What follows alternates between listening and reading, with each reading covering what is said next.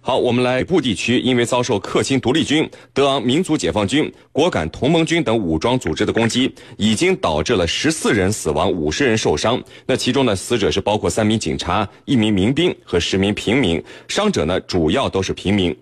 缅甸政府现在是否想要把民族地方武装定性为恐怖组织？这将会为后续缅甸国内的局势发展带来哪些影响呢？我们就来关注到这个消息。呃，袁教授，嗯，这个缅甸政府的通报，掸邦北部地区近日的袭击呢是克钦独立军、德昂民族解放军和果敢同盟军等武装组织干的啊。而十月份若开邦等地的袭击是，啊，恐怖组织啊，就是以恐怖袭击为主要手段，反人类、反社会的一种武装组织。那么从这个定义上，我们就可以看出。恐怖组织通常也是武装组织的一种，相反呢，武装组织并不一定是恐怖组织，两者根本的区别是在于手段的运用上，即是不是以平民为目标，使用暴力恐怖手段来以社会认定为恐怖组织的，因为呢，他们主要以恐怖袭击、制造暴恐事件来袭击平民为目标的，那么恐怖组织是全世界的敌人，所以啊，缅甸军方当然也希望。能够把少数民族的这个武装啊，能够定义为恐怖组织，那么这样他们才会师出有名，才会才可以更大规模的去打击这些少数民族武装。但是呢，呃，以目前的情况来看，像克钦独立军这样的这个缅甸的少数民族武装啊，他们基本上不以平民为主要攻击目标，也不以暴力恐怖事件为主要袭击方式，那么而是主要袭击政府军这个目标。那么，所以国际社会并不认同他们是，呃，暴力恐怖组织。那么最多呢，也只能定义为非法的反政府武装势力。好的，那程教授啊，从缅甸民族地方武装和政府军发生激烈的冲突以来，这警察局您看啊，被打掉不少了。对。可是为什么缅甸政府要单独拎出来十月初的这三个警察局的袭击，定性为恐怖组织所为？这是不是要把？民地武视为恐怖组织的一个前兆呢？如果缅甸政府有这个想法的话，那么未来会对整个缅甸的局势带来什么样的影响？嗯，我觉得这个问题啊是非常非常明确和明显的。那么缅甸政府下一步的举动就是要往这方面发展，发展，也就是说要把这些拒不和他进行和平谈判的少数民族武装。要把它包装成恐怖组织。那么我们看这一次和缅甸政府军爆发冲突的三支少数民族武装，主要是克钦、果敢和德昂。但是这三个武装呢，它所发生的地区是在若开邦。那么若开邦呢，是以穆斯林为主的。那么穆斯林是缅甸的一个少数教派，因为缅甸是佛教为主。那么这样一来呢，他们之间有很深的矛盾。那么。把这几起三起事件袭击三个警察局的事件进行放大，其实他的目的是很清楚的，就是要把针对警察局的袭击以及其他的针对政府军的这个袭击和攻击行为，把它包装成啊整个的是一个恐怖袭击事件，就是把它混在一起，把它包装成是恐怖袭击事件，继而呢就把这三个武装或者把其他拒不参与谈判的武装。都把它描绘成是恐怖组织，那么这里头它有一个混淆。刚才袁老师讲的，恐怖组织和武少数民族武装组织它是不一样的。那么混淆在哪儿呢？这个地方是若开邦，我刚才讲的，那若开邦是穆斯林为主。咱们知道一些穆斯林极端分子屡屡制造一些袭击事件，那么他把这个放大扩大，把它形成为他们都是恐怖武装。这样一来的话。缅甸政府军对少数民族武装的打压，他就变成站在一个道义的高点，那么就是说我所打击的是恐怖组织，那么第二个他就希望得到各方的各方的支持，其中特别希望得到中国的支持。你看，你中国应该支持我，我是在对恐怖武装进行打压，你一定要支持我啊！即便你中国不支持，那么他也从国际社会去得到支持，而且呢，使我们很被动。其实这是缅甸军方一个诡计。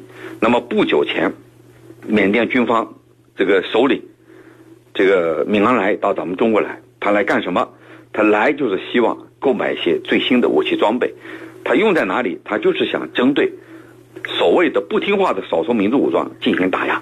也就是说，一边是去和谈的，那么不和谈的，我用武装来对付你，你我对付不了你，我就把你包装成恐怖分子，来全方位的对你进行打压。所以未来的局势影响，当然我认为这是缅甸政府的一厢情愿。呃，刚才袁老师讲的，你是不是恐怖武装组织，得国际社会来认定，不是你自己宣布一下就拉倒的。啊，尤其是咱们中国作为近邻，我们不认同，那你没办法把它界定为恐怖组织。但是它这个苗头已经出来了，这是在缅甸军方打不过少数民族武装的背景下，啊，狗急跳墙做出的一个啊策略性的呃举动。主持人，嗯，好的，那袁教授啊，目前对于缅甸政府军和民族地方武装以及缅甸的民选政府来说，这三方之间的博弈的一个关键点是在什么地方呢？好的，那么缅甸的国内冲突啊，一直是打打停停，那么很难实现真正意义上的和平。呃，究其原因呢，根本还在于缅甸的军方、那么民选政府和地方武装这三派势力啊，矛盾重重，利益的纠结态度，呃，处于一种剪不清理还乱的状态。那么刚才陈教授呢，实际上已经讲到了这些。呃，目前来看，从缅甸军方来说呢，那么他们是剪不清理还乱的状态。那么刚才陈教授呢，实际上已经讲到了这些。呃，目前来看，从缅甸军方来说呢，那么他们是缅甸政治势力中最为强大的一方，因此呢，他们希望的和平方式呢，是以收编的方式来结束战争，实现和平，要求这些少数民族武装啊，统一改编成缅甸的边防军，边防军要接受政府军的统一领导管理和指挥。那么少数民族武装他手上掌握有军事力量，那么他当然不希望完全被收编，那么希望能保持自己的相对的独立性，那么不愿意接受政府军的这个整编。那么在地方的收益还有这种分配和自治权利上，他和政府军和民选政府呢，那么都存在着较大的分歧和冲突。那么双方要想实现自己的利益的最大化，那么现在目前看谈判桌上显然解决不了，那么只好拿到战场上来解决。那么希望通过战场上的军事优势来获得更多的谈判桌上的筹码。那么还有一个就是民选政府，那么民选政府，那么实际上他是很希望。这个战火平息，那么来基于发展缅甸的经济，而且呢，同时呢，他也不希望军方的势力过于膨胀，从而影响民选政府的地位，所以他是比较基于和谈的。那么目前来看，这三方博弈的关键点，并不是在是否还要打下去的问题上。那么实际上大家都很清楚，呃，以目前的情况来看，双方都很难在短时间内将对方消灭。那么谈还是要继续谈下去的。那么现在最关键的地方呢，就是如何寻找大家的利益交集，那么形成一个三方都能接受的谈判方案。那么我相信呢，打完一战之后，大家还是会坐下来谈的。是林，嗯，好的。那陈教授啊，有网友就问了，就是十一月底最后几天的消息是，缅甸的木姐地区恢复了平静，但是蒙古地区的战事依然激烈。那最近一周来有关于缅甸战况的消息，然后就没了啊。那是不是目前已经不打了？那陈教授，根据目前就是您了解到的情况是什么？局势是什么样的呢？呃，目前仍然在打着。那么截止到四号，就昨天晚上九点多钟呢，冲突还在进行着。那么目前是这样的，就是。少数民族武装，他是打的什么呢？他是打的伏击战、阻击战，也就是说，在政府军的必经之路打伏击，然后呢，切断对方的后援和退路，这是联军，也就是说少数民族武装所采取的策略。而政府军是采取的什么策略呢？政府军主要是靠空战，也就是说以空袭的方式来对这个少数民族武装打打掉这个消灭他的有生力量。那么昨天一天总共。缅军是出动了三十五架次的这个战斗机，对这个可疑地点进行攻击和轰炸。那么孟古城，刚才您提到的这个孟古城呢，呃，几易其手啊。昨天一天是几易其手，就白天可能政府军控制了，到晚上又给联军控制了，那么联军又把政府军赶跑，所以这里头几度易手。其实呢，我们就看出来战斗呢，它还是很激烈的。但是政府军的这种轰炸呢，导致了学校。寺庙都受到波及，一些平民伤亡。那么你在开始提到的一些伤亡情况，主要是平民。那这个平民是怎么死的？